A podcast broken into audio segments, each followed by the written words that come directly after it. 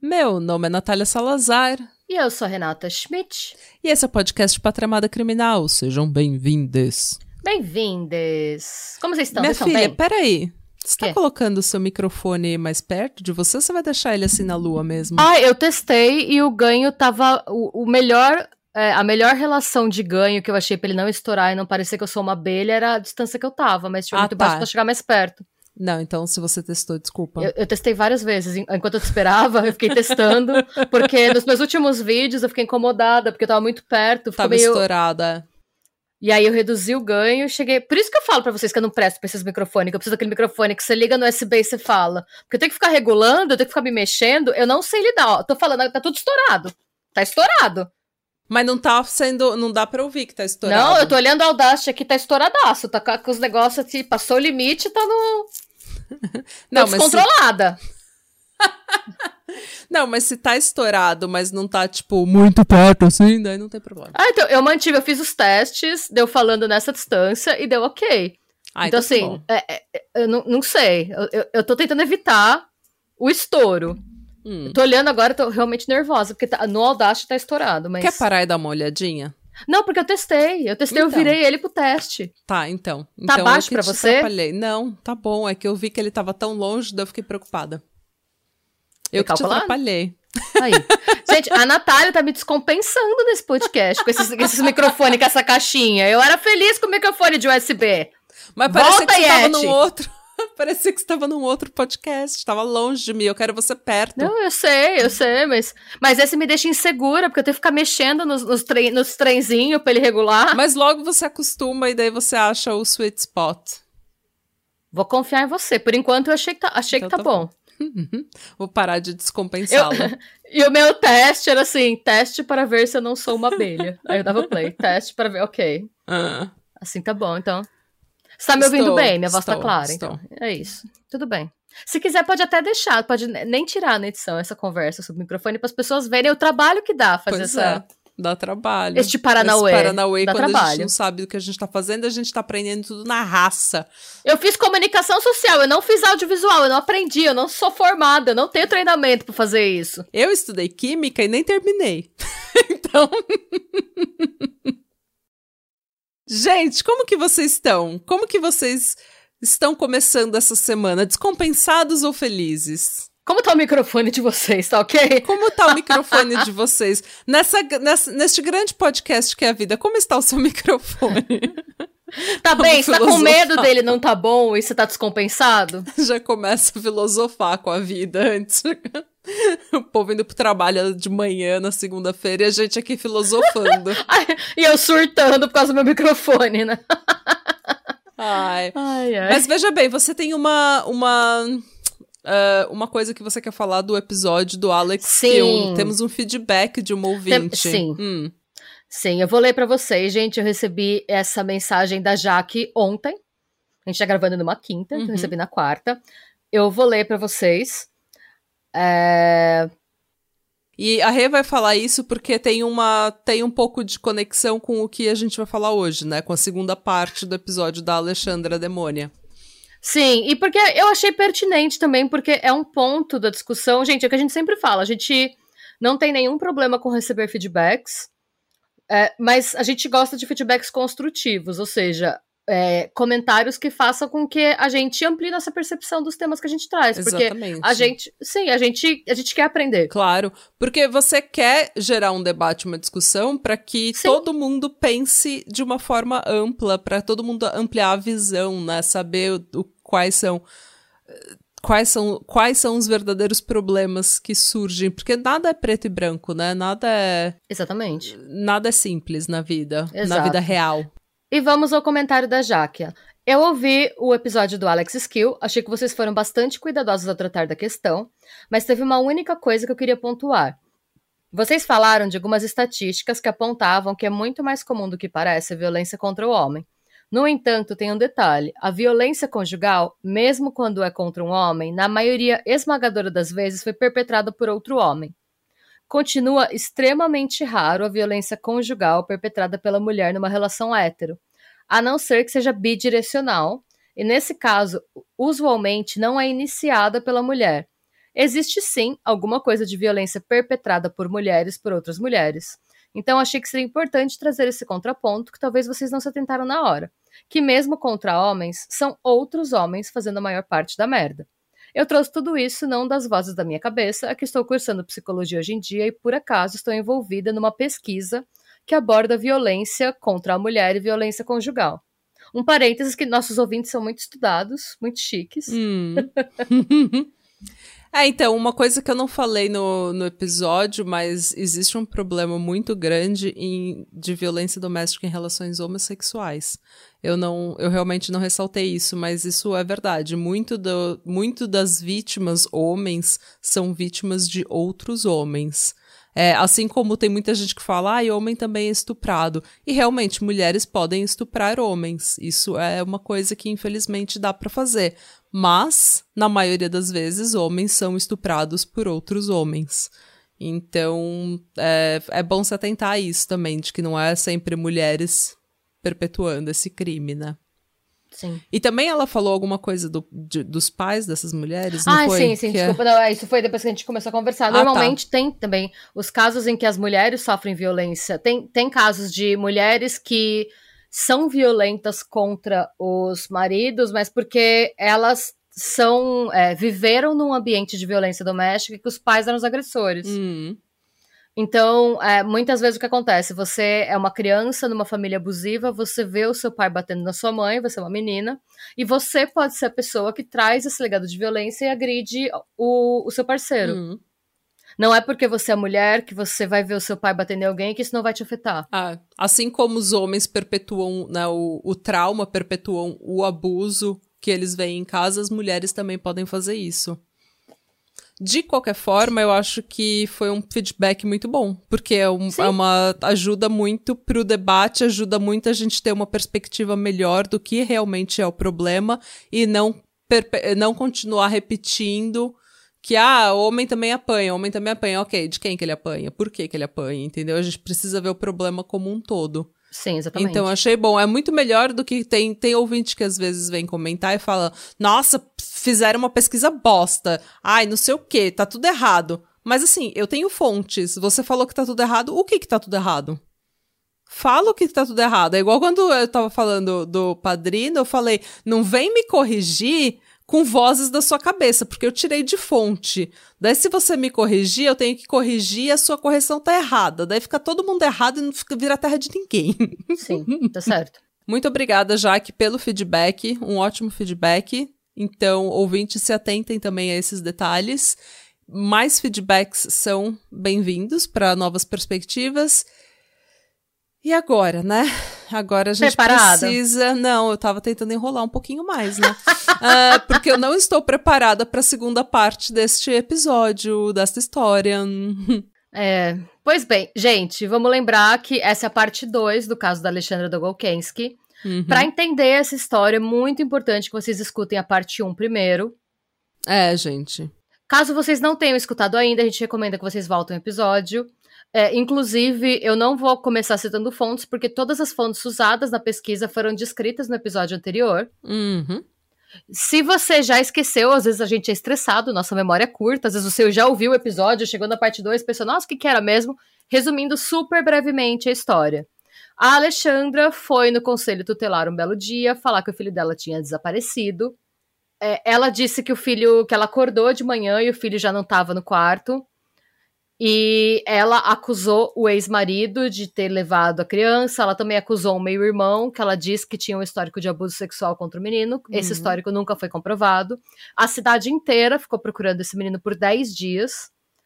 E aí, eventualmente, depois de um monte de evidência encontrada no celular dela, o delegado conversou com ela e conseguiu uma confissão. E quais eram essas evidências no celular dela? É, isso é importante falar. Hum. Ela tinha, no dia e no horário aproximado em que ela vi, disse que viu o filho pela última vez, ela tinha assistido filmes pornográficos com temática de é, abuso sexual, no qual as vítimas estavam amarradas e com sacos na cabeça. E ela também fez algumas buscas no celular que eu vou recuperar aqui, peraí. Ah, ah, ah. As buscas que ela fez no celular eram a composição química do Boa Noite Cinderela e uma reportagem intitulada Prostitutas matam cinco clientes com colírio. No celular dela também foi encontrada uma foto do Rafael, filho dela de 11 anos, vale lembrar, só do torso dele, ou seja, do pescoço para baixo e do, da, do umbigo para cima, da cintura para cima. Hum. Ela não deu explicação para essa foto. É, quando a gente terminou o episódio anterior, ela diz que ela deu diazepam, que ela conseguiu na casa da mãe por conta do irmão que tinha problemas é, de saúde mental. Ela roubou o diazepam do irmão, deu para o Rafael e ela diz que o Rafael morreu por conta do diazepam no meio da noite. Quando ela viu isso, ela colocou uma corda no pescoço e nos pés dele para fazer tipo uma alça e colocou ele dentro de uma caixa de um tanquinho de roupa na casa do vizinho, no quintal, na garagem do vizinho, desculpa. Hum. A gente acabou o episódio quando a polícia acha o corpo. Isso. Vamos lá. Gente, vai ser, vai ser difícil. É uma história.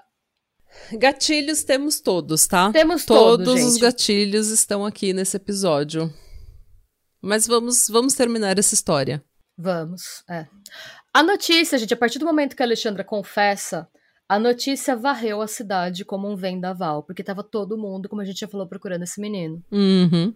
O Delair tinha. O Delair, gente, é o é o namorado da Alexandra, o padrasto do Rafael. Uhum. O Delair tinha voltado ao trabalho, ele trabalhava no, como recepcionista no hotel. Ele tinha voltado naquele dia para o trabalho e ele ficou sabendo através da proprietária do hotel onde ele trabalhava. Mano. A proprietária chegou para ele e disse: Delair, viste que acharam o Rafa? E ele falou: Ai, que coisa boa!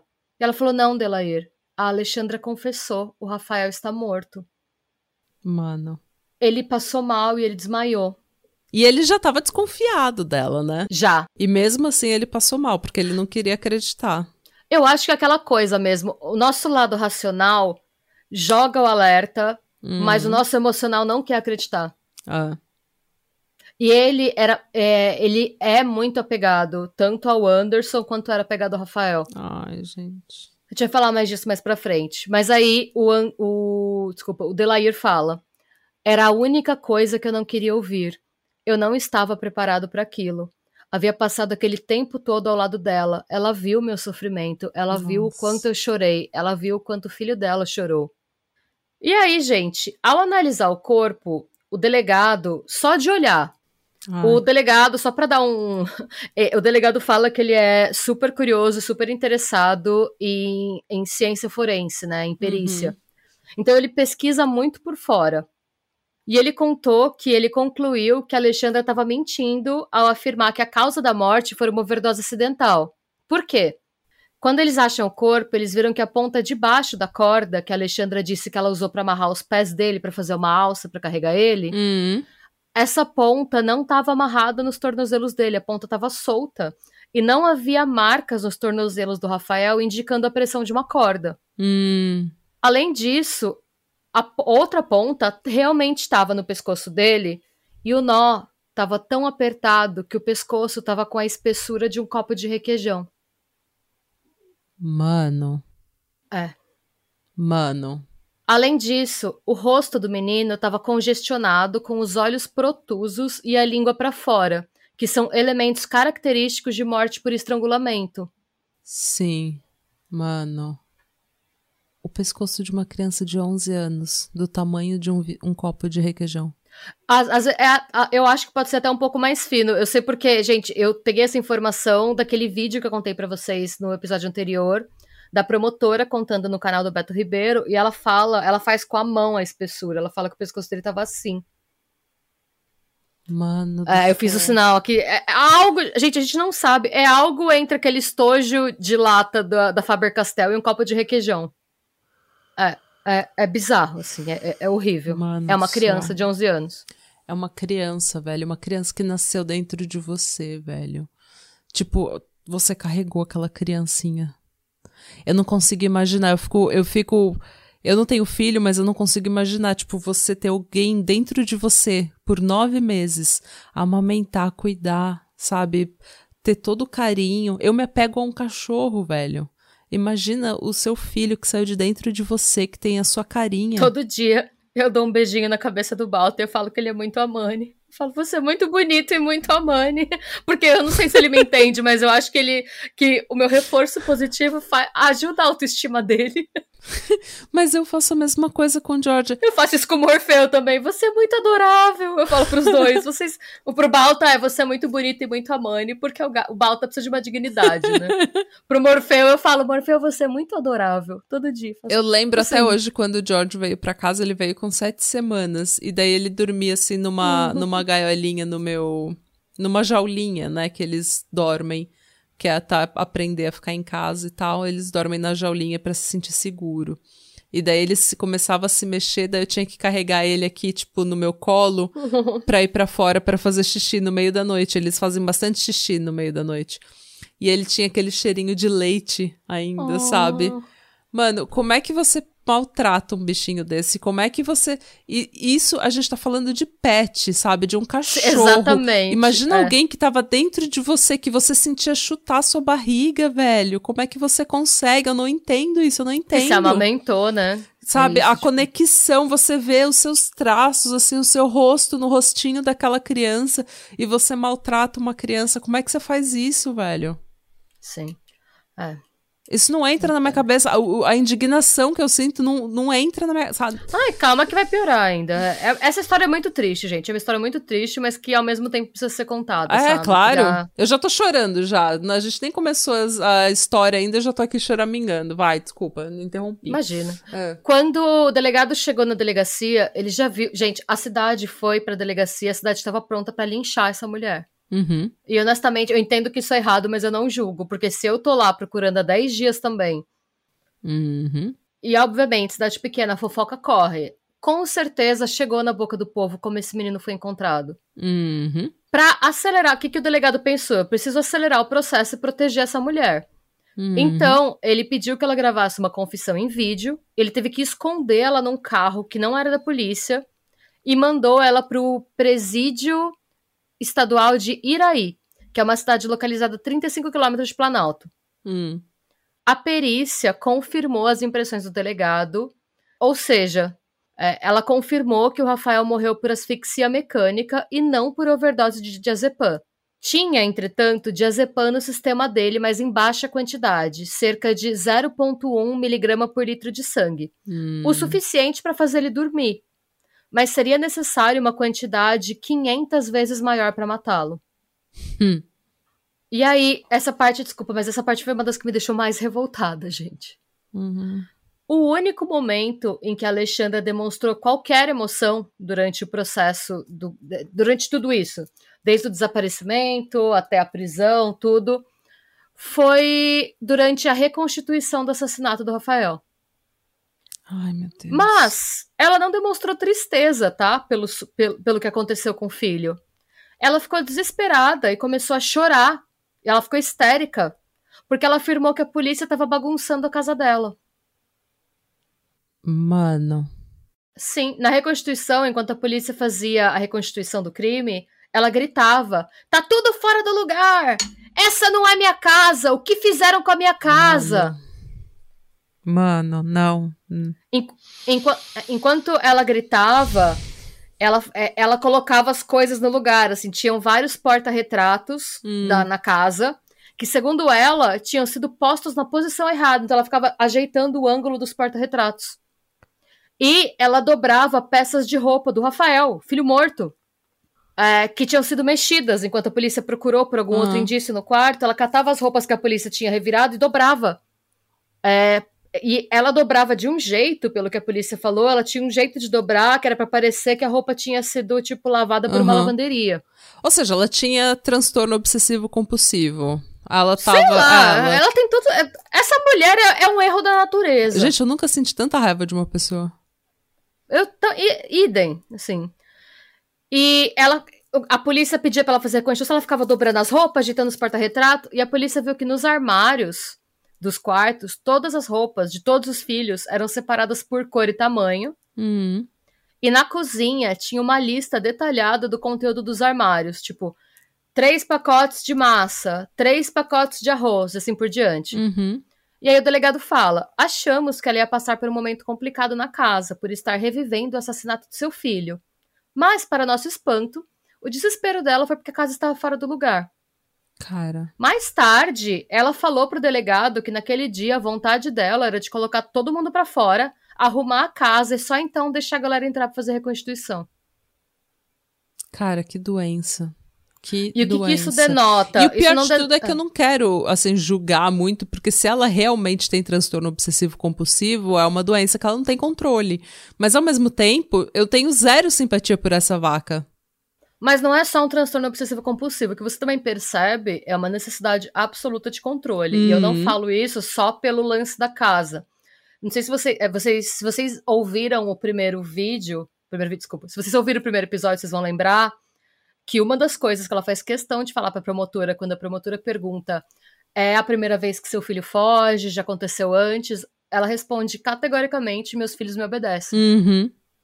Então, ela tem uma necessidade de controle de tudo e todos presentes da vida dela. E o filho dela, o, o Rafael, ele já apresentava sinais de abuso na escola, né? Exatamente, Porque ele, tinha- é. ele era muito tímido, ele tinha vergonha de falar.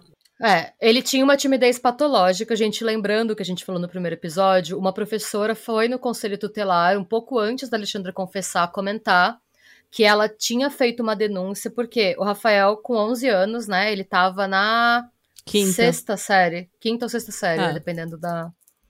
Ele não respondia a chamada, ele só levantava a mão, e quando ele queria ir no banheiro, ele não tinha coragem de pedir pra professora. Ele cutucava um amigo, cochichava pro amigo, e o amigo tinha que falar: professor, o Rafael pode ir no banheiro? Tadinho. E a professora viu esse comportamento e ela deduziu que isso não é normal, que timidez, ok, toda criança pode ter, mas nessa idade, esse nível é um sinal de problema em casa, e essa professora reportou isso para a coordenadora pedagógica, mas poucos dias ou poucas semanas depois, eu não tenho certeza do ritmo, ele sumiu. Então, assim, é, já tinha esse histórico, tá? Hum. Então ele já era controlado em casa, Sim. né? Ele já tinha uma situação de autocontrole, de controle alto dentro de casa. Se é que não tinham outras coisas. Provavelmente outras coisas. Porque o lance da foto do torso, o histórico dos vídeos pornográficos, eu acho É, bem provavelmente complicado. outra coisa, mas pelo menos o abuso de você não poder. É, isso a gente tá especulando, tá, gente? Ah. Não existe nenhuma prova, a gente tá falando assim, é. A gente tem essas evidências, com base nas evidências, pode ser inferido que não estamos afirmando nada, tá? Possivelmente existia um abuso em casa. Então existe essa possibilidade, não é uma certeza, a gente tá conjecturando É, com base são opiniões de acordo com o que a gente vê. Sim. Quando a Alexandra completou nove dias no presídio, ela pediu um caderno e ela redigiu uma carta de 106 páginas. Nossa senhora. Ela escreveu pro filho, né? Pro Anderson. É, Gente, ela escreveu texto contínuo, sem parágrafos ou pontos e sem rasuras. Eu não Que sei como alguém cara. consegue escrever 106 páginas sem rasurar, assim. Eu escrevo duas. Eu não Eu consigo tô- escrever. Eu preciso treinar pra escrever um cartão de feliz aniversário, Também sabe? eu Eu preciso escrever antes, daí depois escrever no cartão, porque senão eu vou errar. Eu mesma. É, eu não sei como ela conseguiu. Eu acho que isso é só mais um sinal da sociopatia dessa mulher, minha opinião. Nossa senhora, gente. Essa. Nossa. É tipo nível Hannibal, tá ligado? Uma coisa que eu não consigo entender. Eu ainda tenho certo respeito pelo Hannibal, porque ele só come pessoas rudes. Pois é, é verdade. Eat the rude. Hum. Mas bem, O que às vezes no trabalho dá vontade. com um belo quiante, né? e A green gente é brincadeira, tá? A gente tá tentando trazer leveza. Alerta de piada, vai, gente, enfim.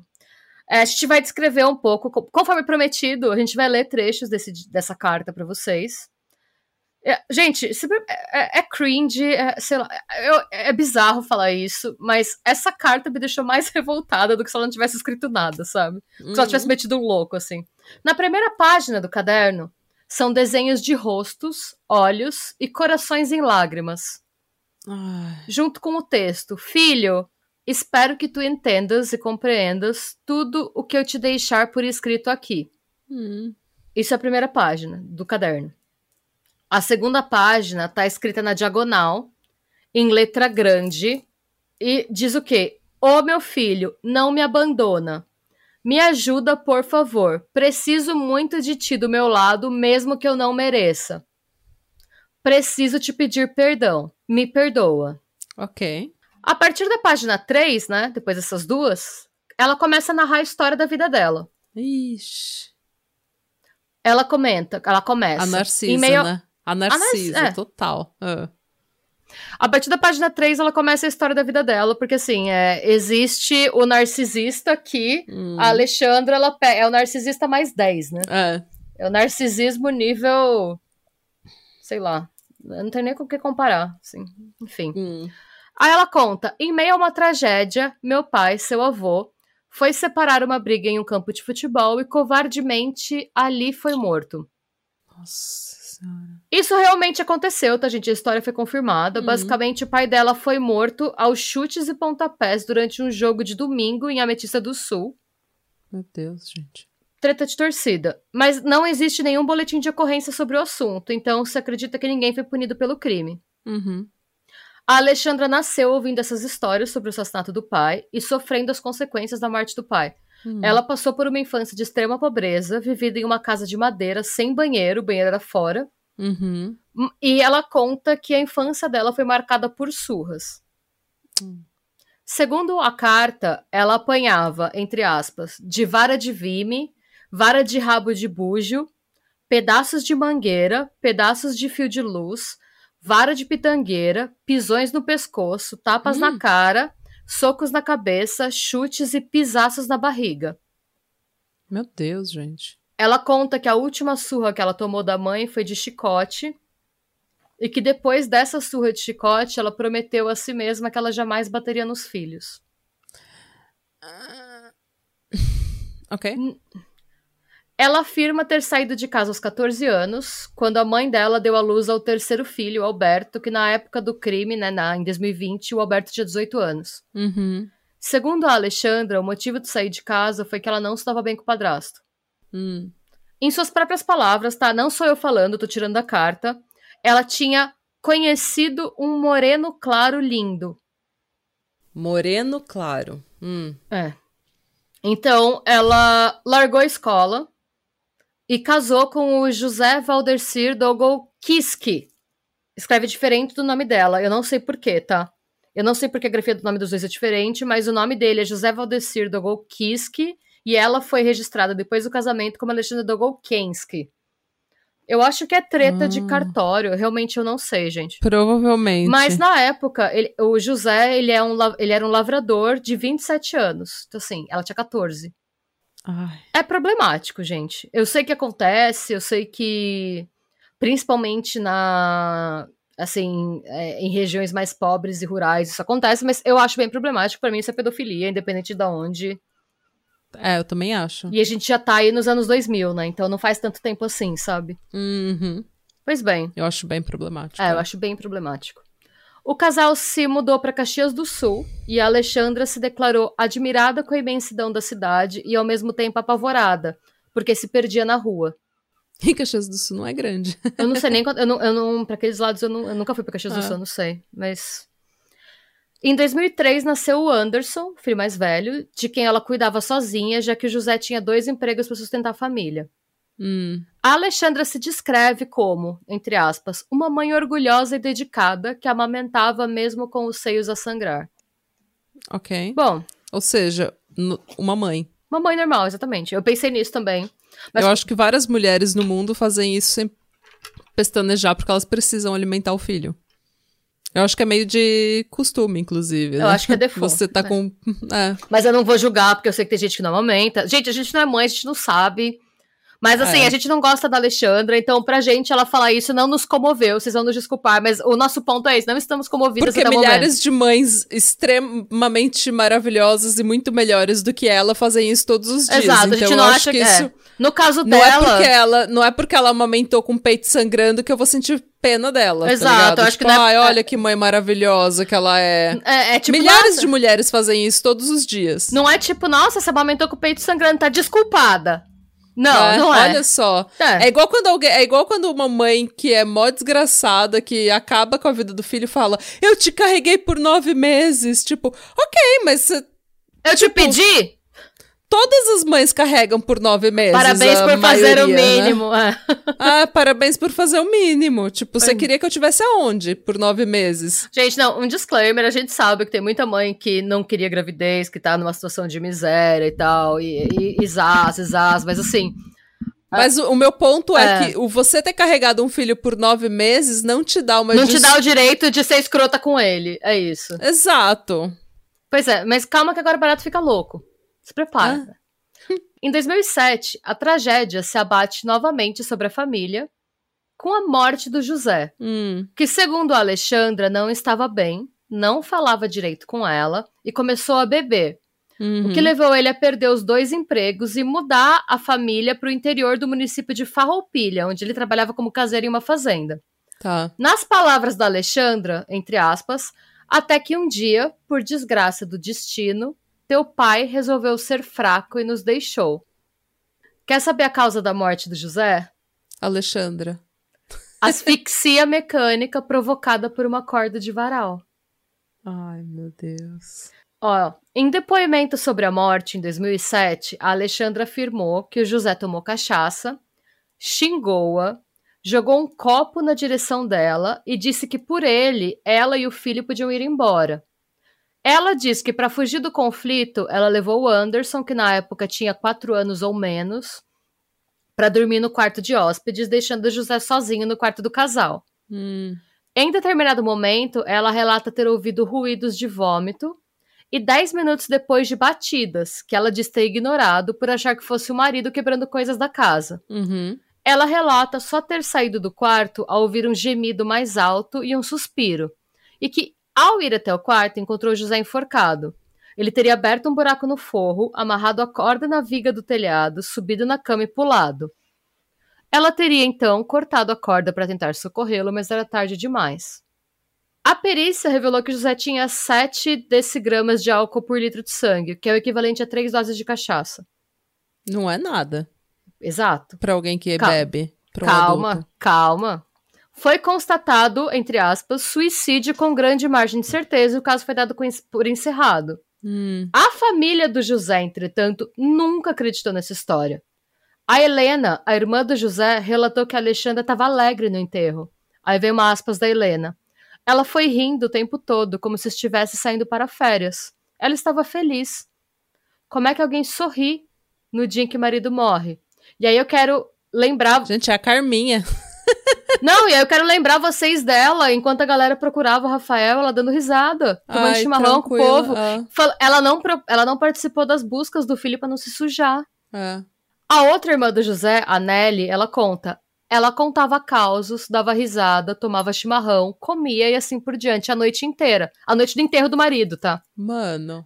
Não chegava perto do corpo. Ficamos muito desconfiados, mas como ninguém viu o que aconteceu, não tinha como dizer nada.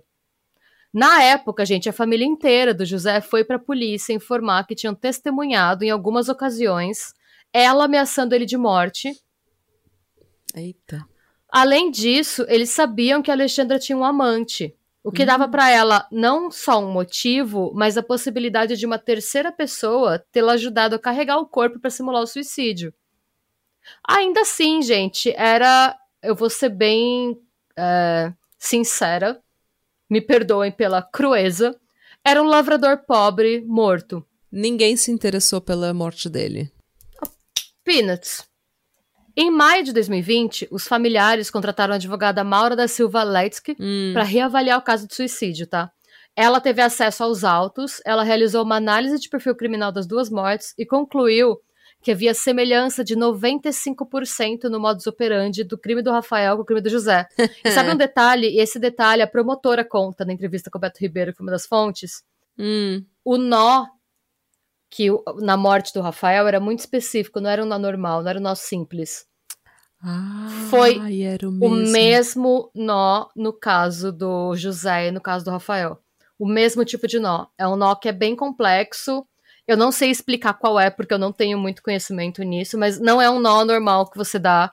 É um nó que ele Hum. tem um certo grau de complexidade, que era o nó que a Alexandra usava nos varais da casa dela.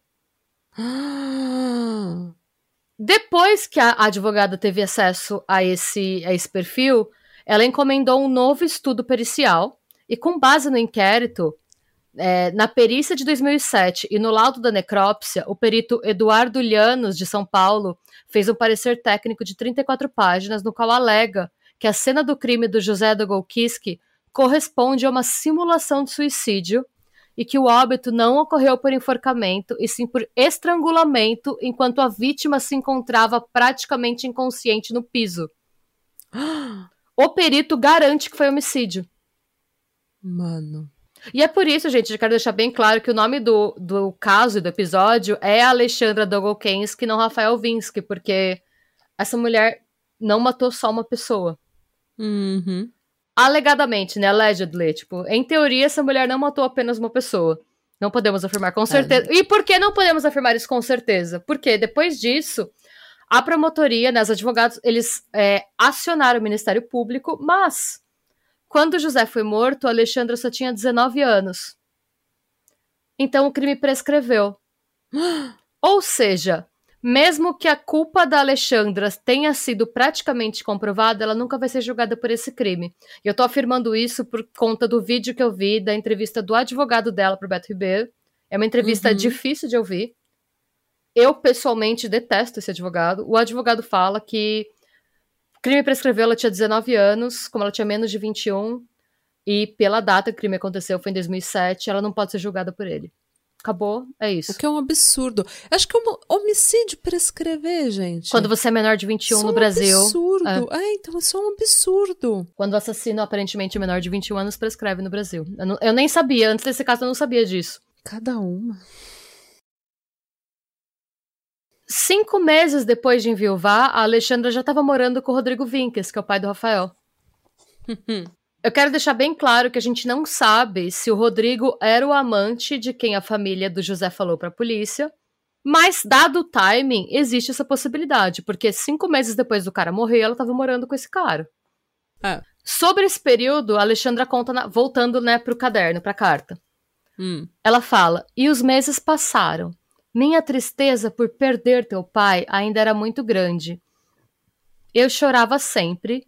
Eu, desculpa, eu chorava sempre escondida de ti. Para mim, isso já é um motivo porque ela não devia chorar nada.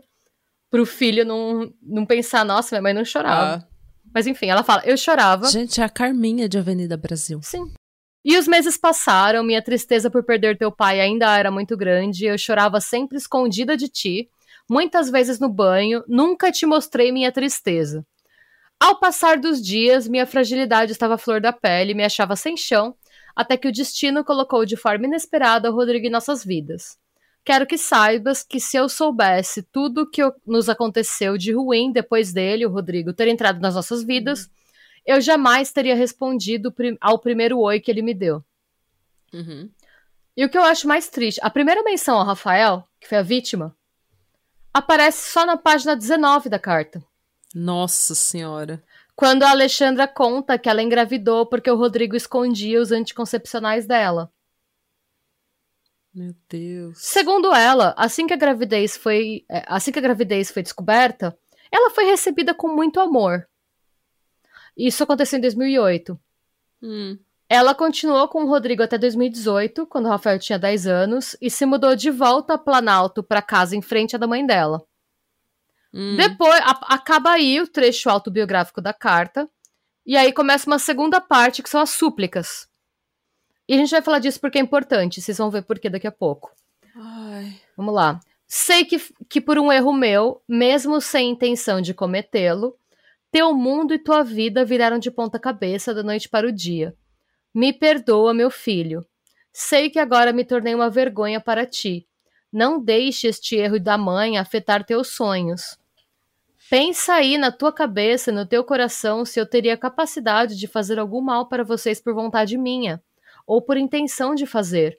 O meu maior erro foi não ter contado antes, mas eu estava desesperada, não sabia mais como agir, Pensei em te pedir socorro no momento em que tudo aconteceu, mas eu não sabia qual ia ser tua reação.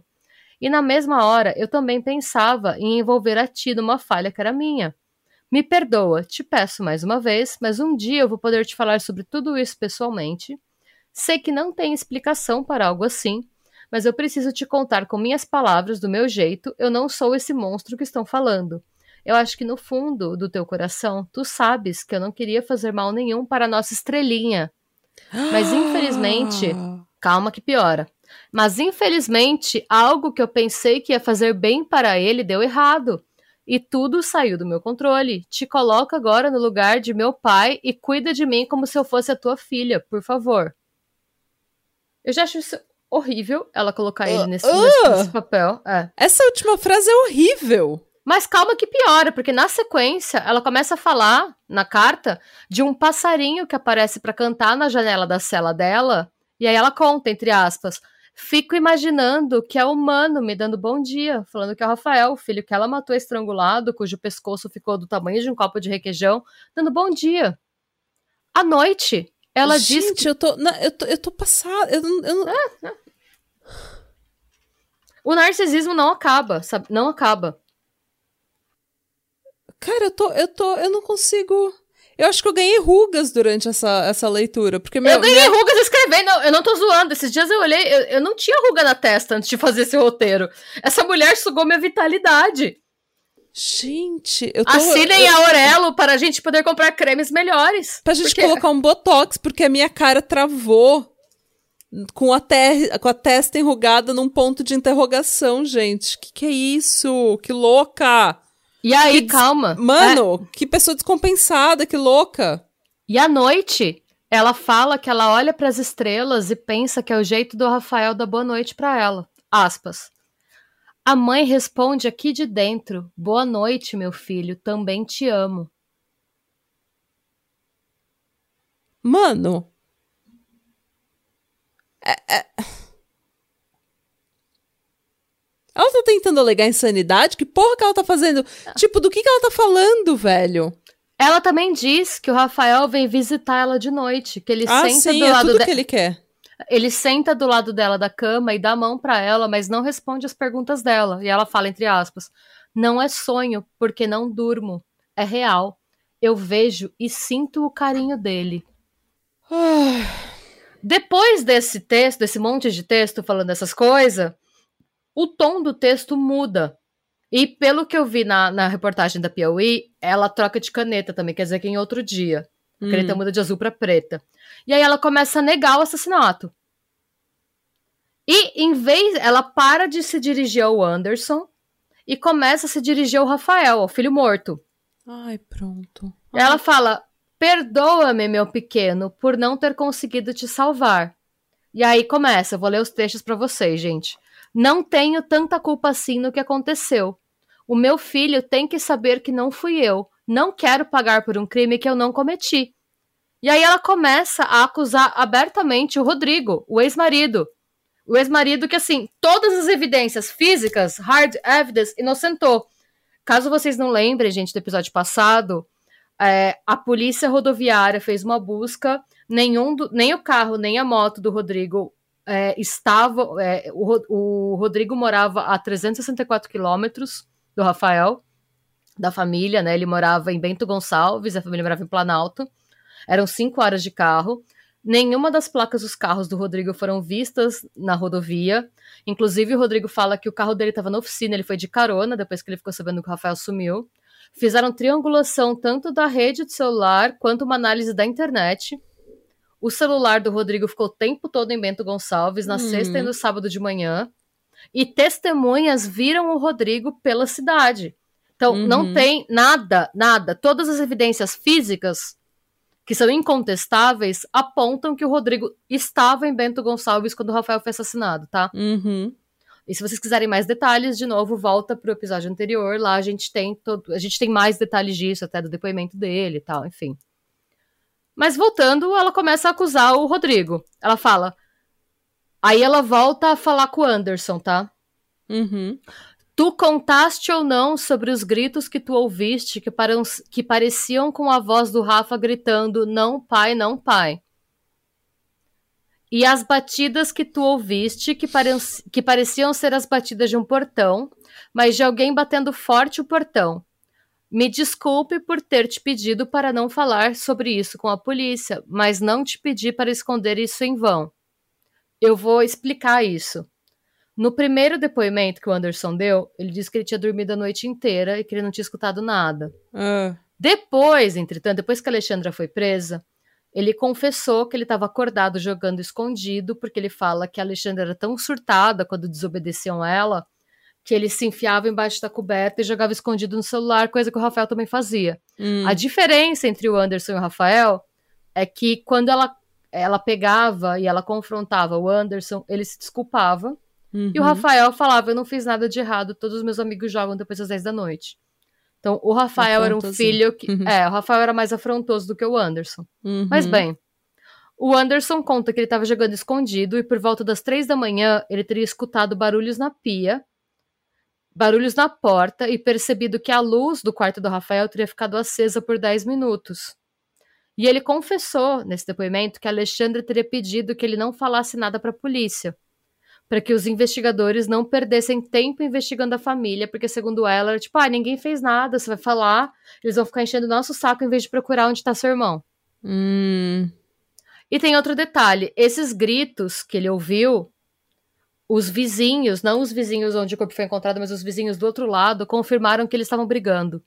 hum. Então, os gritos de não pai, não pai, eram os vizinhos do outro lado gritando. Essa briga aconteceu, mas não era na casa da Alexandra, os vizinhos. Ah, entendi. Entendeu? Isso aconteceu, mas o próprio Anderson, quando ele depõe, ele fala que ele ouviu esses gritos, mas eles vinham de muito longe. Hum, não numa proximidade que ele escutaria. Então, os vizinhos do lado estavam tretando. Eu acredito que foi até por isso que os vizinhos do lado não devem nem ter visto a movimentação da Alexandra com o corpo depois e tal, mas eles estavam tava rolando uma treta. Uhum. Somada a essa treta dos vizinhos, segundo a promotora, a Michelle Comfer, é, é, somada a essa treta dos vizinhos, tinha esses, é, a luz acesa que ele viu e tal, essas coisas que ele viu. E ele confessou tudo isso para a polícia. A Alexandra foi confrontada com essa informação de que o Anderson tinha ouvido esses barulhos e a luz acendendo, e a Alexandra virou e falou pra polícia: Não, meu filho deve estar mentindo. Então, assim, Mano. além de tudo, ela é uma burra, né? Porque ela escreveu a carta, ela sabe que a polícia vai ler a carta antes de mandar. Toda a sua correspondência é lida quando você é um detento. Mas é isso que ela quer, Então, assim, ela, não é? ser desmentida? Não, porque a polícia é. é- Não, porque a se a polícia lê e a polícia chama o Anderson pra depor, a polícia fala: olha, sua mãe mentiu. Que a polícia. Ela depois pra gente falando que você tava mentindo. Ah, tá, é. E aí, ela segue na carta jogando várias interrogações, tipo. Como é que chama? Interrogações retóricas. Hum. Ela manda assim: será que eu teria mesmo coragem de fazer o que estão falando? Ai, o meu pai? Deus do céu. Ah. Calma, calma. Será que eu não fui ameaçada? Será que eu não fiquei na mira de um revólver engatilhado e apontado para minha cabeça? Será que o pai veio visitar Rafael? E de madrugada, será que para o filho parar de gritar, o pai não o teria enforcado? Com o mesmo nó, né, que eu usei para matar o meu ex-marido em 2007? Mano. Isso, isso- essa última parte eu tô inventando, gente. Isso- ela obviamente não falou É. isso, mas Mas ela pode falar que se ela. Se o Rodrigo era já amante dela, ele que deu os a dois gente não sabe nós. isso. A, a gente, então, a gente não sabe quem era o É, amante. então. Porque ela tava numa cidade e o Rodrigo era de outra, Uhum. né? A gente não sabe. Gente. É, E ela nunca fala. Esse lance dos nós e tal, ela não fala. Isso foi constatado pela perícia, Uhum. no, no que avaliou o varal da casa dela, no que avaliou as coisas e tal. Os nós do- dos dois crimes. Isso ela nunca falou sobre os Tá. nós. A partir daí, o que, que ela fala? Pro filho e pro namorado. Que o Rodrigo apareceu de madrugada junto a um homem armado desconhecido, ambos usando luvas pretas, para levar o Rafael e que o Rafael resistiu e por isso o Rafael foi amarrado. Ao se contorcer, a Rafael se contorcer para se libertar, o Rodrigo teria matado acidentalmente e obrigado a Alexandra a esconder o corpo e a inventar a história do desaparecimento. E, segundo ela, se ela não fizesse o que o Rodrigo pediu, o Anderson e o Delair seriam mortos. Ai, gente, que história sem pé nem cabeça, né? Eu quero abrir um parênteses, tá, gente? O Rodrigo, quando ele depois, ele fala que. E ele prova isso com sprint, é, é, print screens, screenshots, né? Capturas de Uhum. tela e tal. Que, na verdade, o Rafael pedia pra morar com ele. Isso não foi pego no celular do Rafael, porque, como eu falei no primeiro episódio, o Rafael deletava tudo que ele tinha de foto para ele ter. Como o celular dele era, era bem simples, ele precisava de memória para jogar e que por conta disso tudo que ele tinha de histórico e tal ele deletava para deixar o celular mais leve. Uhum. Mas o Rodrigo não. Então foi visto no celular do Rodrigo que o Rafael pedia para morar com ele. Porque ele falava que estava muito difícil em casa. Ele não abria detalhes, mas ele falava: pai, posso morar com você, né? Tadinho, ele só falava: aqui em casa tá muito difícil. E ele e o Rodrigo tinham combinado que quando o Rafael fizesse 12 oh. anos, ele ia pedir para é, ele ia pedir para Rafael morar com ele em Bento Gonçalves.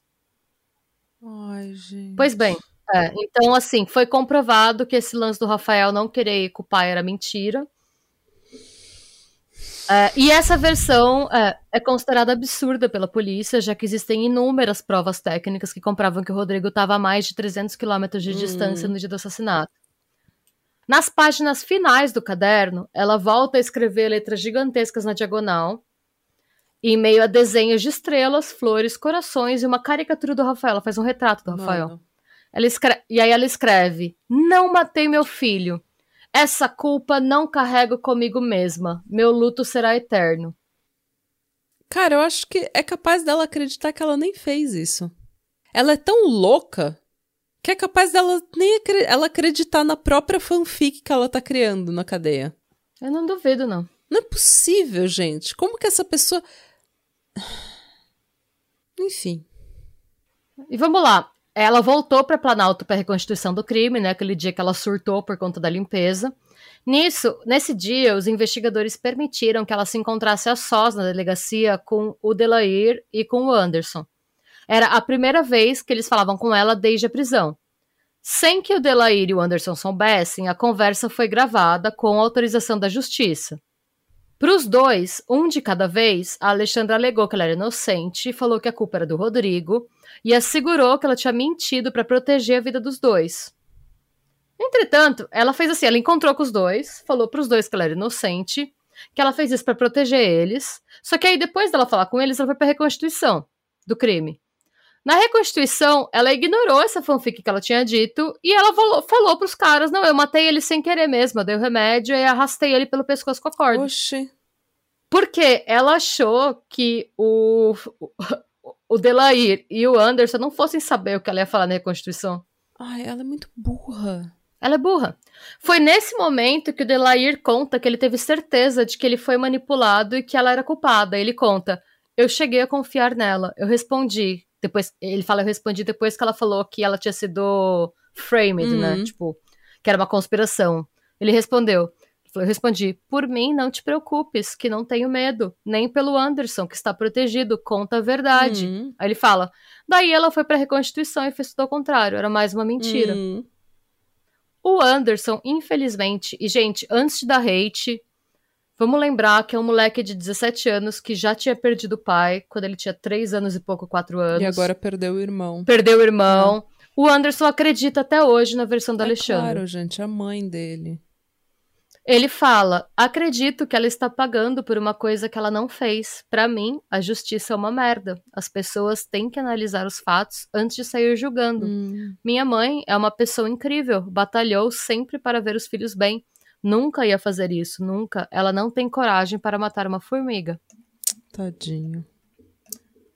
E é foda, é foda, gente. Chega no julgamento, vem a mãe da. Aí você começa a perceber um pouco de por que, que a família assina. A mãe da Alexandra, que chama Isaíde Batista, ela também acredita que a Alexandra é inocente. Hum. Ela fala: se não foi o pai que levou o guri dali com vida, Deus me mate aqui.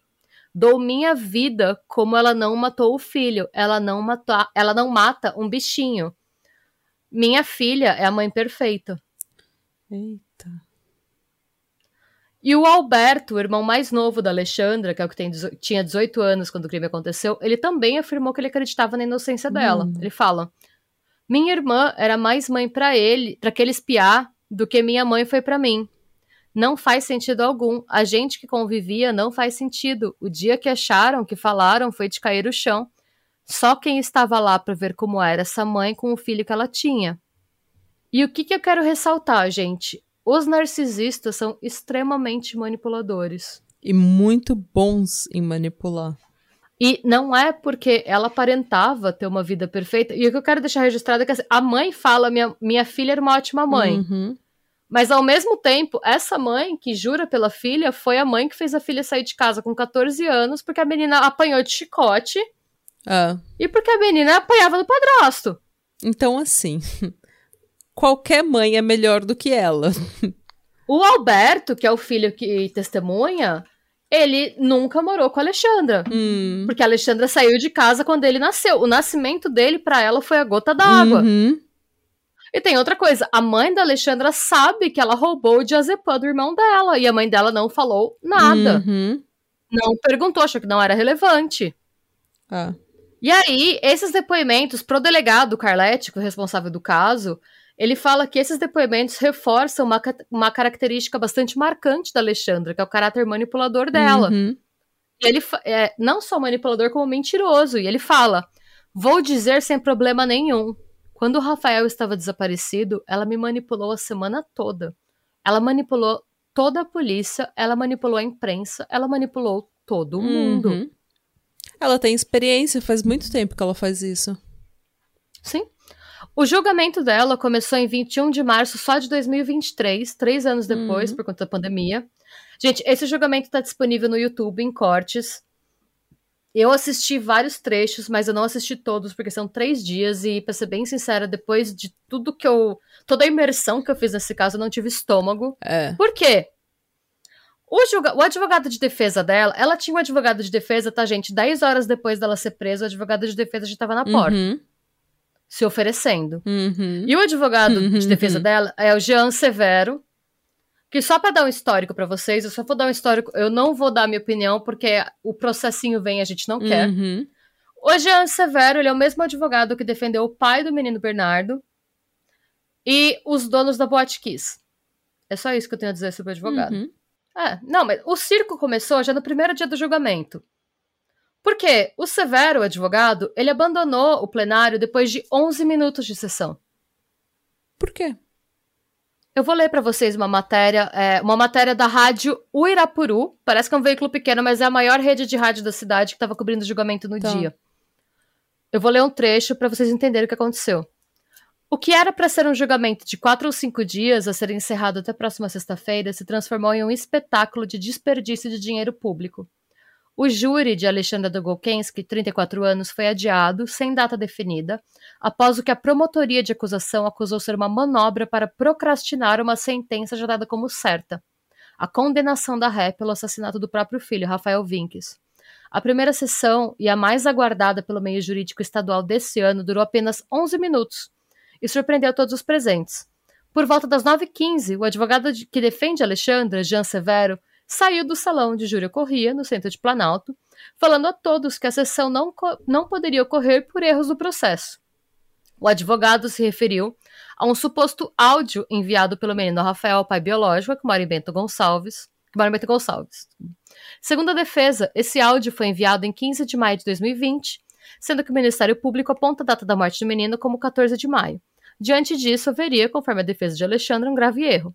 Os advogados pediam a perícia do material que teria sido extraído do celular de Rodrigo Vinks, pai do menino Rafael. A perícia foi recusada pela juíza do caso.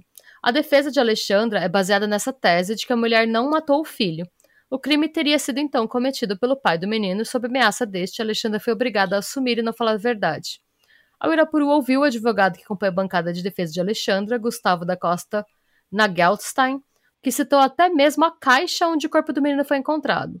Conforme ele, o namorado de Alexandra chutou a caixa vazia quatro dias depois da data apontada como a morte de Rafael e não sentiu peso algum. A tese, de Alex... a tese de que Alexandra é inocente e que o pai biológico matou Rafael é a quarta versão diferente apresentada desde que o caso teve Uhum. início. Tão logo a bancada de defesa de Alexandre Dogolkensky deixou o local, o efeito imediato foi o anúncio de que estava suspensa a sessão, sem data ainda definida pelo retorno. O Ministério Público diz que o pedido de perícia no suposto áudio enviado pelo menino Rafael é uma estratégia para atrasar o processo. O MP diz que o áudio estava no processo há dois anos, mas só agora foi solicitada a perícia da defesa. Hum.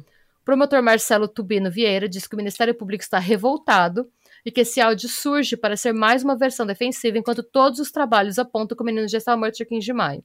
A promotora Michelle Thaís Dunke-Kufner diz que os áudios estão no processo desde julho de 2020. Diante dos fatos, uma nova data será marcada. O promotor explicou que já houve outros abandonos de plenário no passado, mas esse de fato talvez tenha ocorrido como uma reação da banca diante da certeza da condenação de Alexandre. Uhum. O promotor Marcelo Tubino Vieira afirmou que a manobra da defesa impressiona. Houve um gasto gigante com a polícia, porque a galera quer linchar essa mulher uhum. ainda. Tudo foi marcado e organizado com a presença da comunidade, mas por receio da pena que viria, a defesa abandonou o caso com uma encenação que descobriram agora uma prova nova. Para o promotor, a comunidade está perplexa e quer uma resposta para que Rafael descanse. Meu Deus. Eu vou explicar o que é esse áudio, tá, gente? O que aconteceu? E a promotora é a Michelle Kupner que fala isso, não sou eu. Quando, logo depois do que a Alexandra fez, ela tinha um áudio que o Rafael mandou para ela meses antes que ela encaminhou para o marido dela pro ex-marido dela, pro Rodrigo. Hum. Na sexta-feira, desculpa, no sábado, no dia seguinte ao assassinato, ela encaminhou um áudio do Rafael. Não rolou perícia porque quando o celular dela foi apreendido, apareceu, hum. ela não sabia a diferença. Ela, eu, eu não, não, não, isso eu não tenho certeza, tá, gente? Eu só acho. Mas fato é que quando a polícia apreendeu o celular dela do, e pediu o celular do Rodrigo, eles viram uma mensagem de áudio que estava como áudio encaminhado. Hum. É, como era um áudio encaminhado e não uma mensagem de áudio feita na hora, eles viram que não era uma mensagem nova, era uma mensagem antiga que o Rafael tinha, uhum. que ela só encaminhou para ele para tentar acusar ele de estar com o um menino no sábado. Uhum.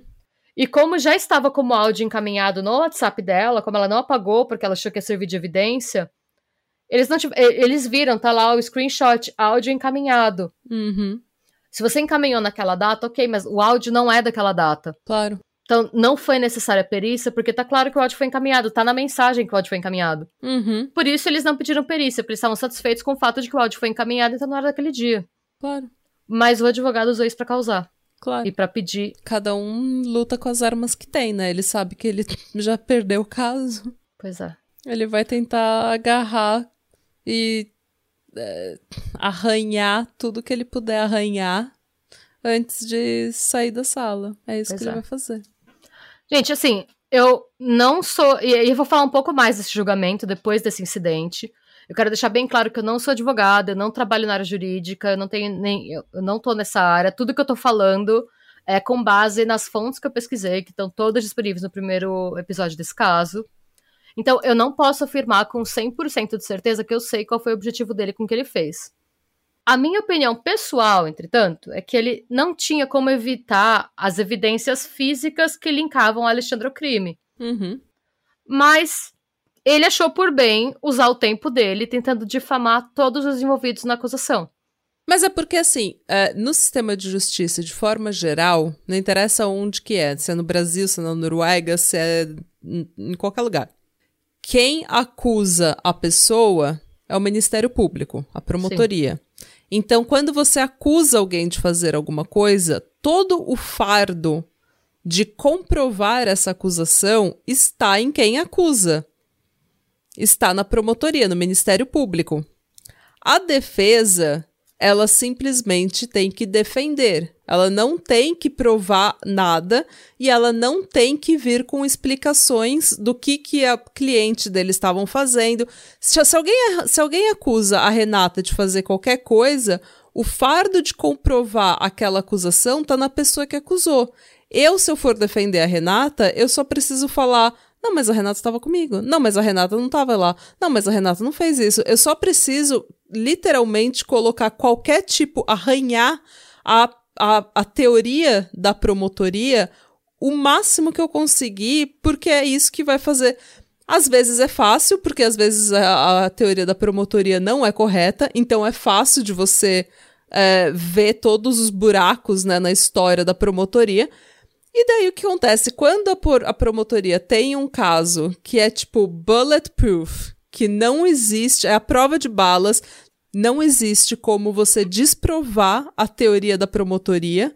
Ela tá comprovando a acusação dela perfeitamente.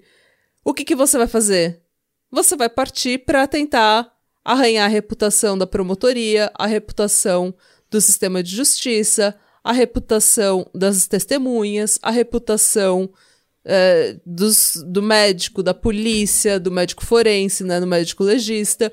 É, é simplesmente um, um ato desesperado de tentar agarrar o que você puder agarrar antes de você cair do precipício. E, e, e assim, é exatamente isso que você falou. Por quê? Qual foi a linha de defesa do advogado?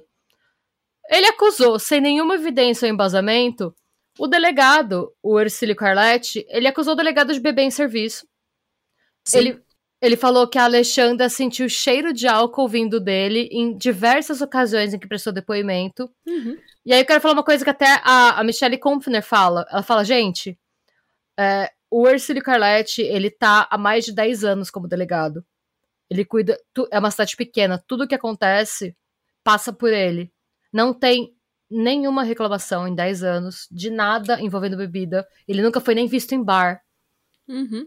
Ele não tem nenhum histórico. Ela falou: se realmente acha que uma cidade desse tamanho, se ele tivesse qualquer problema, esse boato uhum. não existiria. Você acha realmente que se isso fosse verdade, o advogado não conseguiria alguma testemunha? É. Nada. Não tem nada comprovado. Foi uma acusação no ar. Ele também acusou Rodrigo Vinques de abusar sexualmente do Anderson, o filho mais velho da Alexandra, uhum. o que foi negado pelo próprio Anderson, uhum. e sobre o qual não existe nenhum indício, denúncia ou registro de passagem por hospitais. E ele acusou a promotora, Michelle, de ter interferido no direito da Alexandra de permanecer em silêncio. Uhum. Isso para não falar do abuso. Ele colocou o Anderson para depor, chamando o Anderson de meu filho. Hum. E a pergunta foi: meu filho, tu acha que tua mãe é essa pessoa? Uhum. Ainda assim, com todo esse. E outra coisa, gente, daí você fala: nossa, aqui esse advogado se presta a esse papel. Ele se presta, gente, a esse papel pelo seguinte: ele sabe que ele já perdeu. Ele sabe que não existe como ele ganhar esse, esse ah. julgamento. Ah. Então, o que, que ele vai fazer? Se ele conseguir distrair as pessoas o suficiente e gerar confusão o suficiente, as pessoas vão acompanhar esse julgamento e vão achar que ele é um ótimo advogado, porque num caso que é impossível de ganhar, ele quase ganhou.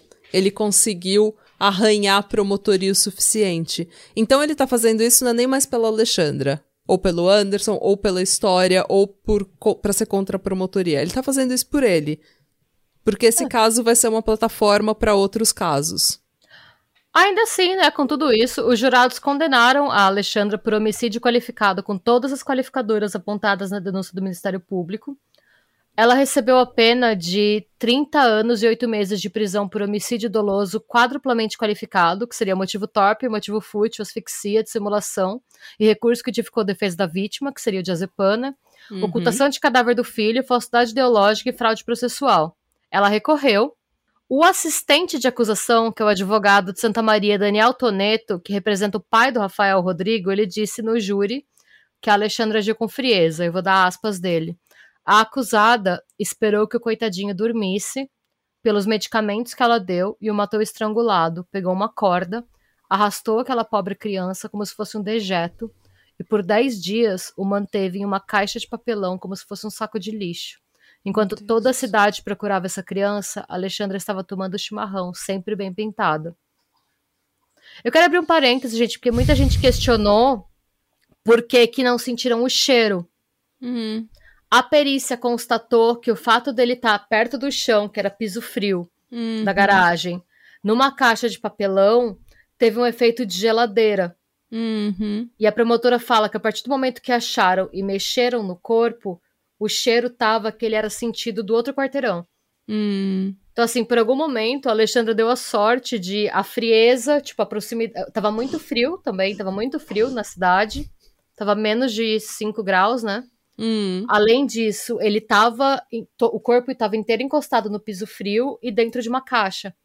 É. O, depois que mexeram na caixa, o cheiro já foi sentido. Então, não tem a possibilidade dele ter sido mexido ou só ter colo sido colocado lá depois e tal. Tá. Em março desse ano, o Ministério Público do Rio Grande do Sul entrou com um recurso pedindo para o Tribunal de Justiça do Rio Grande do Sul o aumento da pena da Alexandra. Uhum. Foi a Michelle Kufner, que entrou. Eu falo, gente, eu sou fã da Michelle. Eu falo que ela. É, Sim. Eu acho que ela não vai ouvir nosso episódio, mas se vocês são da área jurídica do Rio Grande do Sul e vocês conhecerem ela, por favor. Manda um beijo, ela, um abraço. Ela foi perfeita. Ela entrou com esse pedido, ela junto com o Diogo Gomes, Taborda e o Marcelo Tubino Vieira. Eles requeriram que a pena fosse reformada com relação a. É, desculpa. Eles requeriram que a sentença fosse reformada com relação à pena aplicada. Eles solicitaram, entre outras alterações, que a pena fosse recalculada. Uhum. Esse pedido foi acatado em agosto agora, e a pena dela passou para 39 anos, um mês e 10 dias. Esse aumento ocorreu devido ao recálculo da pena devido às incidências de agravantes e atenuantes dos crimes. Segundo o desembargador, é, que chama José Antônio Cidade Pitres, que foi o relator do processo, é suficientemente justificada a incidência das agravantes referentes ao motivo fútil, ao meio cruel e ao recurso que dificultou a defesa da vítima, uhum. tendo a qualificadora do motivo torpe sido utilizada para qualificar propriamente o ilícito, assim como adequada também a aplicação da agravante genérica relativa ao fato de ter o crime sido praticado contra descendente, entre parênteses filho. Hum. Eu quero fechar falando, gente, foi que, infelizmente, ninguém chorou pelo Rafael. A promotora fala isso. A única pessoa que chorou pelo Rafael foi o Delair, que não era parente de sangue dele. Hum. Durante o julgamento inteiro, a mãe da Alexandra estava focada em proteger a Alexandra, os irmãos da Alexandra estavam focados em proteger a Alexandra. O Anderson chorou porque a mãe dele foi presa. A única pessoa que chorou pelo Rafael foi o Delair, que era padrasto dele. Então, Ai, assim. Gente, que tristeza. E, sim. Tanto que eu não falei no episódio anterior, mas o vídeo que eu recomendei que todo mundo assistisse, que foi a entrevista com a Michelle, o título do vídeo do Beto Ribeiro é Ninguém chorou por mim, ninguém chorou pelo Rafael. Ninguém da família do Rafael chorou pelo Rafael. A família do Rafael estava preocupada em impedir que a Alexandra fosse presa. Então, assim, a mãe dela estava preocupada em falar que ela era uma ótima mãe, o irmão dela estava preocupado em falar a mesma coisa, o Anderson em falar que ela nunca faria aquilo. A única pessoa que chorou pelo menino foi o padrasto. Que foi, inclusive, um dos acusados, né? Se a gente vê no primeiro, no primeiro vídeo, no primeiro episódio sobre o caso, que o Delair chegou a ser investigado. O Delair foi a única pessoa que chorou pelo menino e não era parente de sangue dele. Nossa, que coisa triste, gente. Eu não sei nem. É muito triste, velho. É muito, não, é muito triste e faz a gente pensar que assim, é, faz a gente repensar o conceito de família tradicional. Não que a gente já não repense isso todo o tempo, mas assim, é uma família tradicional brasileira, entre aspas.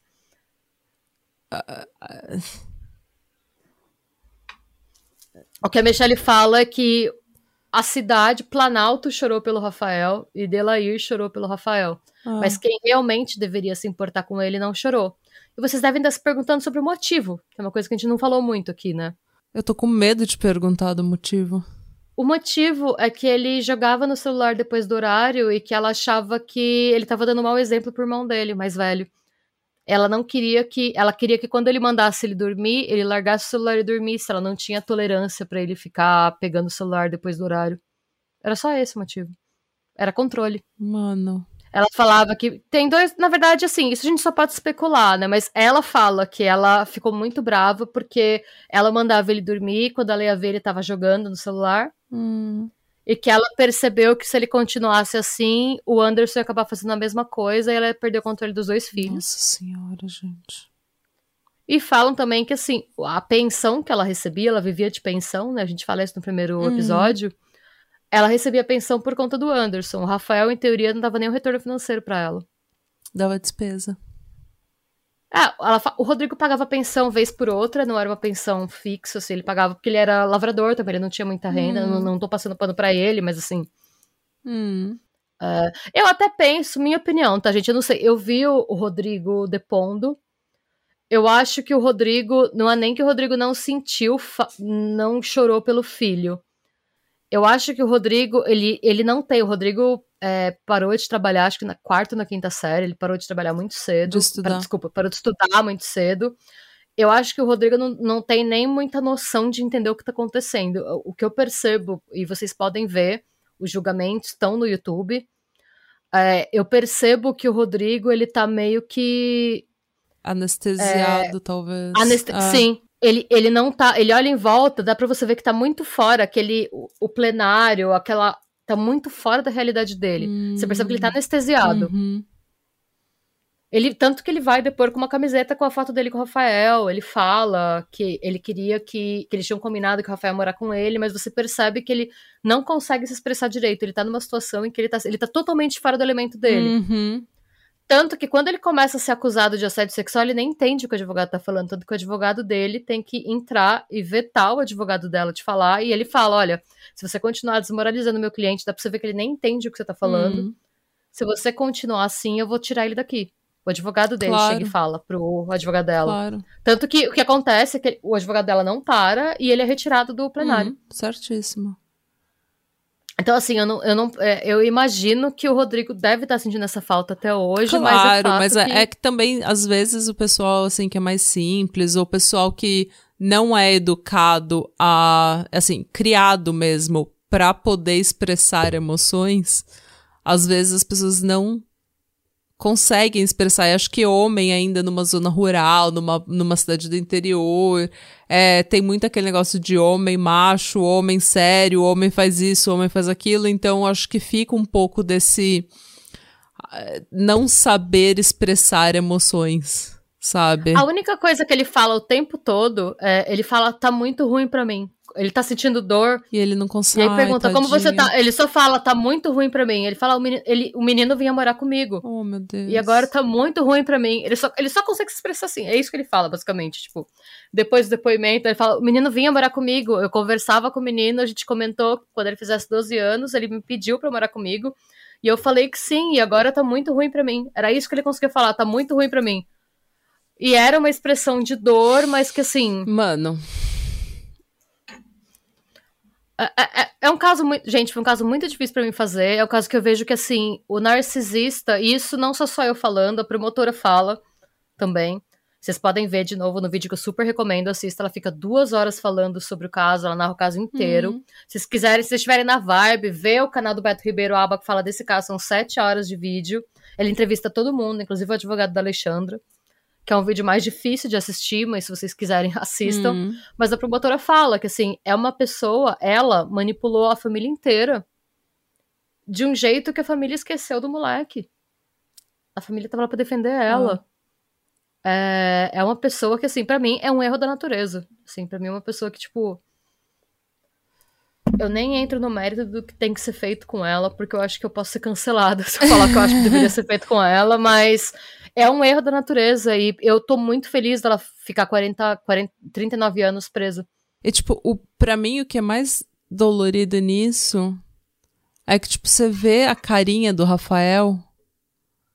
Cara, ele não tem. Não é uma criança que tem idade para ter malícia, para ter rebeldia, o ter... pecado dele foi querer se divertir, foi ser uma criança. Ser uma criança. Não, foi ser uma criança. Que criança não faz isso? Que criança não desobedece, Ele... não, não não quer ficar acordado. Meu Deus do céu, gente. É uma criança que não tem Ai, eu não consigo entender, gente, sinceramente. Eu quero, eu quero só abrir um parênteses também, gente. É, a gente fala muito do Anderson, é, e por mais que ele esteja do lado da mãe, eu só quero fazer um pedido de não encham o saco do Anderson. A gente, o Anderson já passou por muito já, né? Ele já. Porque eu entendo, sim, é, porque eu entendo que as pessoas podem pensar, nossa, mas como ele tá defendendo a mãe dele, eu acho que esse, é essa trajetória de você entender quem. É, o, o que o seu pai fez é uma coisa que leva tempo, é uma trajetória individual, cada um leva um tempo para entender o que aconteceu e esse tempo tem que ser respeitado. Então, por favor, é, eu tô falando isso porque ele é fácil de achar nas redes sociais, é, então. É, gente, por favor, respeito, cuidado.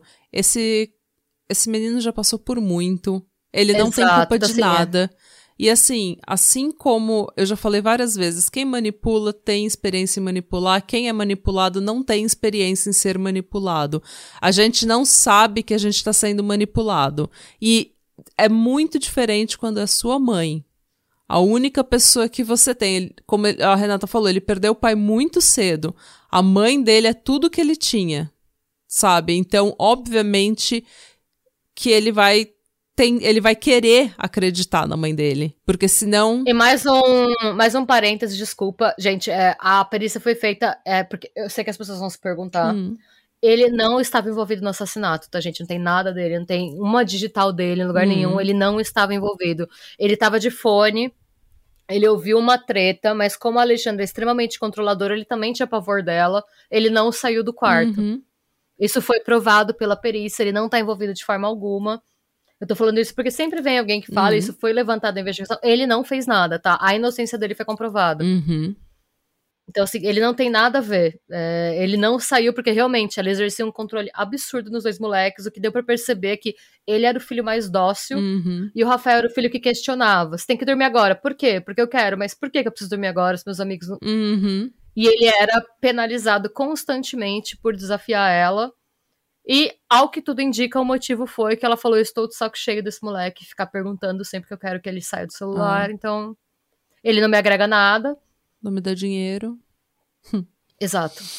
Ah, não, e Então, o Anderson. só pra vocês saberem se que- o Anderson não acreditar na mãe dele, ele perdeu o pai, o irmão e a mãe.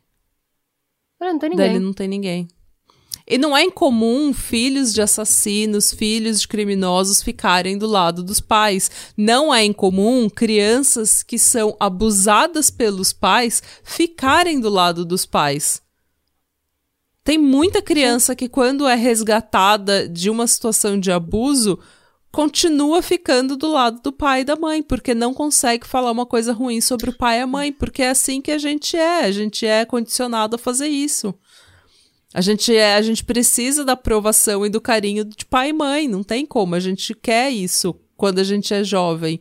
Então vai levar um tempo para ele entender o que aconteceu, para ele começar a ligar os pontos, assimilar tudo que tá acontecendo, a atenção da mídia, o ódio, a- entendeu? Tudo isso vai levar muito tempo para ele assimilar. Por favor, não achem ele nas redes sociais, não vão encher o saco, não vão dar hate, porque não é nem o papel de vocês. E você- se você fizer isso, você só é uma pessoa horrível. Você não tá fazendo isso pelo Rafael, você tá fazendo isso porque você é horrível, tá? Porque o Rafael não tá aqui te pedindo nada. Então, e você não tá resolvendo o caso, você não tá melhorando a vida de ninguém e você não tá fazendo nada de construtivo. Então, por favor, gente, mostrem respeito e maturidade, tá? É isso. É só isso. É, esse foi o caso, gente. É, não tem mais o que falar. Ela tá. é, obviamente, o advogado dela recorreu, mas ao que tudo indica, ela vai ficar presa. Né? Ela, ela Hum. por 39 anos, né? Ah, esperamos, E é né? isso. Que ela não saia com um terço da pena, aquelas coisas todas. Não, é, eu acho que ela tem que sair antes, porque eu acho que o máximo que você pode ficar encarcerado no Brasil são 30 anos, né? Não sei se mudou alguma coisa, mas antes era 30 anos o máximo. Vamos lá, gente. Olha, é, o que que acontece? Depois que a gente soltou a parte 1 do caso, a gente gravou as duas partes juntas, né, na mesma semana. Ah, então já tá tudo. é, na verdade, agora que a gente tá fazendo esse adendo, o episódio, a parte 2 já tava pronta. Mas Hum. logo depois que a gente soltou a parte 1, uma pessoa envolvida no julgamento, que a gente não vai divulgar quem é, a pedido dela, Hum.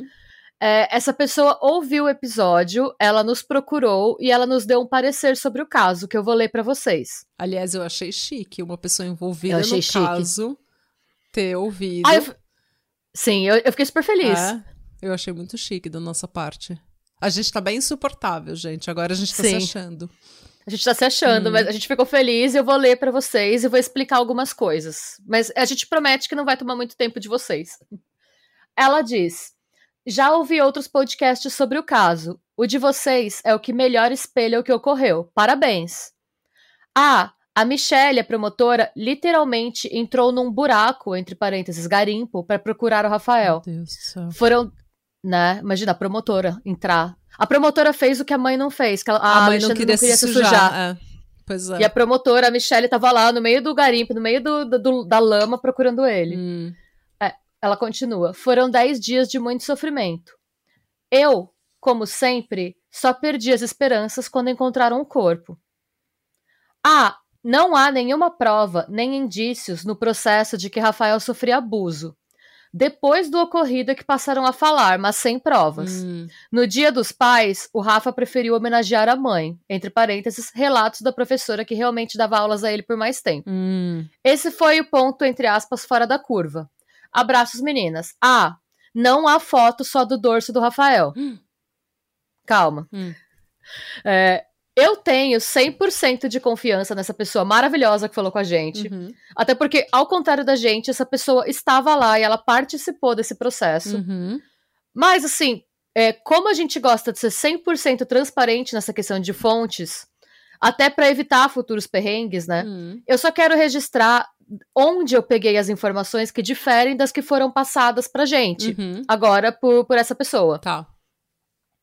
A primeira é o, sobre é, a falta de evidência né, de abuso na escola, Uhum. né, das- da, professora ter falado que ele preferiu homenagear a mãe.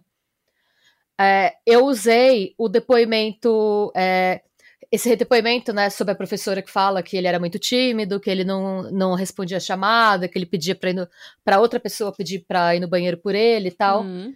Eu peguei do vídeo, o nome do vídeo é Rafael Vinques, Ninguém da Família Chorou por Ele. Uhum. Detalhes de tudo do crime SA do Beto Ribeiro. Tá. É, em 23 minutos e 15 segundos de vídeo, a promotora Michelle Kumpfer diz, e eu vou colocar pra vocês o trecho em que ela fala isso que eu passei pra vocês no episódio. Tá. A única, assim, indicação que nós temos de que alguém estava percebendo alguma coisa veio a partir do relato de uma das professoras do, do Rafael. Uma professora que começou a trabalhar com ele é, no início daquele ano letivo de 2020, que depois acabou se interrompendo em razão da pandemia, né? E que é uma professora muito experiente, com muitos anos de docência. Então, o que que essa professora nos traz? Que relato que ela nos traz? De que quando ela chega na sala de aula e começa a acompanhar aquela turma, ela percebe que o Rafael tinha uma coisa que era muito diferente das outras crianças, né? Ele era excessivamente quieto, ele era excessivamente tímido, né? Tanto que nem a chamada ele não respondia presente como as crianças, né? Ele erguia a mão assim e ela tinha que olhar e ele só erguia a mãozinha e era isso. Para ir ao banheiro, por exemplo, ele não pedia para ela, ele pedia para um colega pedir para ela, né? Tanto, tão, tão tímido era a, a, criança, tão tímida era a criança. Então, isso começa a despertar, assim, é, uma sensação de que tinha alguma coisa que não estava certa. Porque criança de 10, 11 anos não tem normalmente esse comportamento.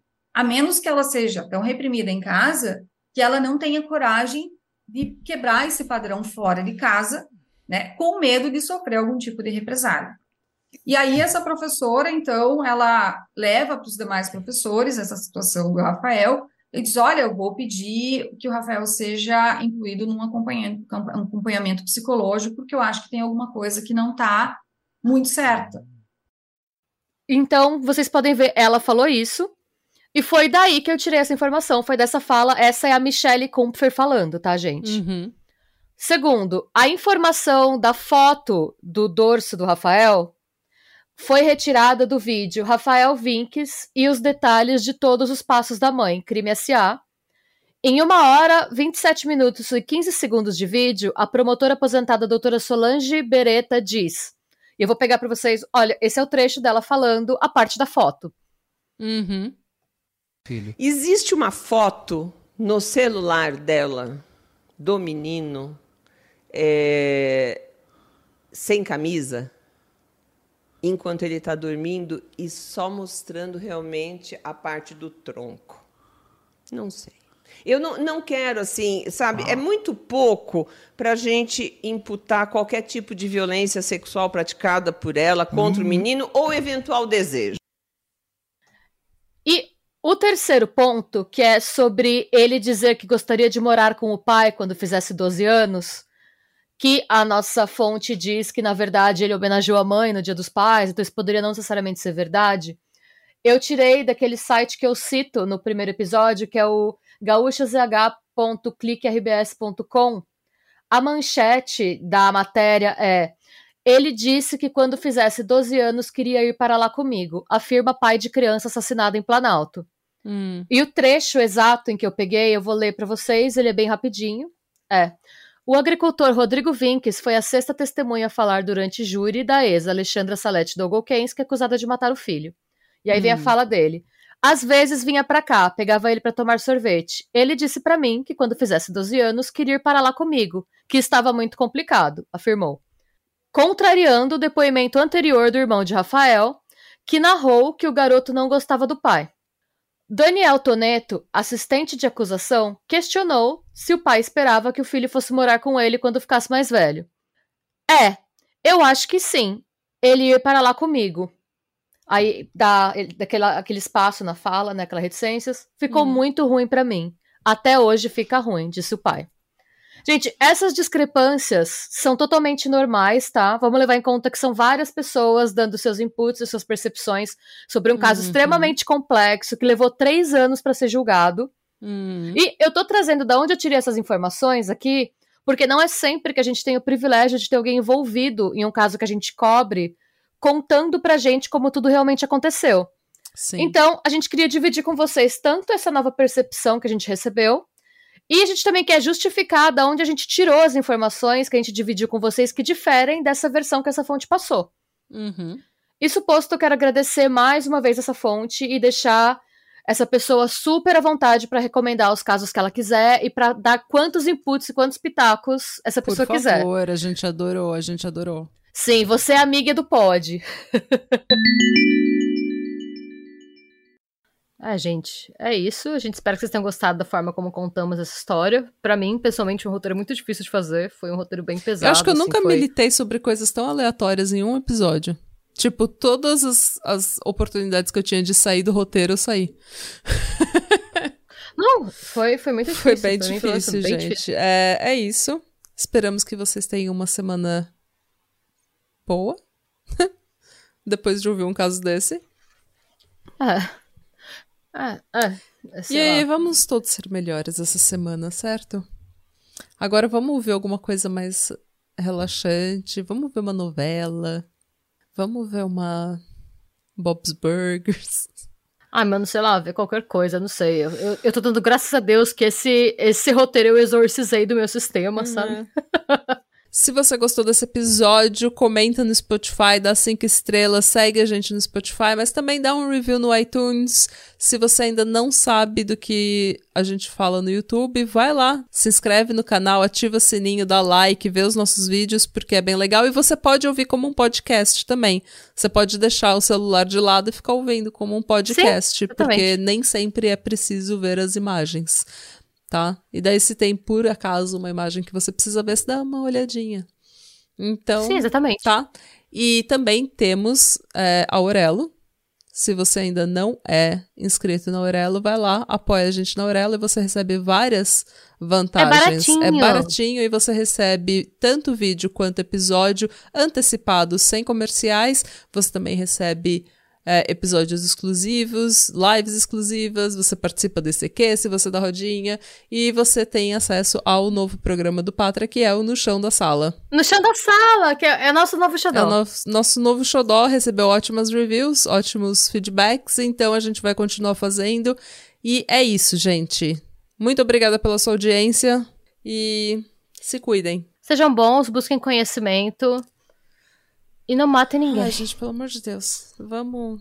Rivotril, gente. Não- não sei. Não dá esse desgosto pras tias. É. E. Cuidem dos seus filhos, abracem seus filhos. Por favor. E tchau. E tchau.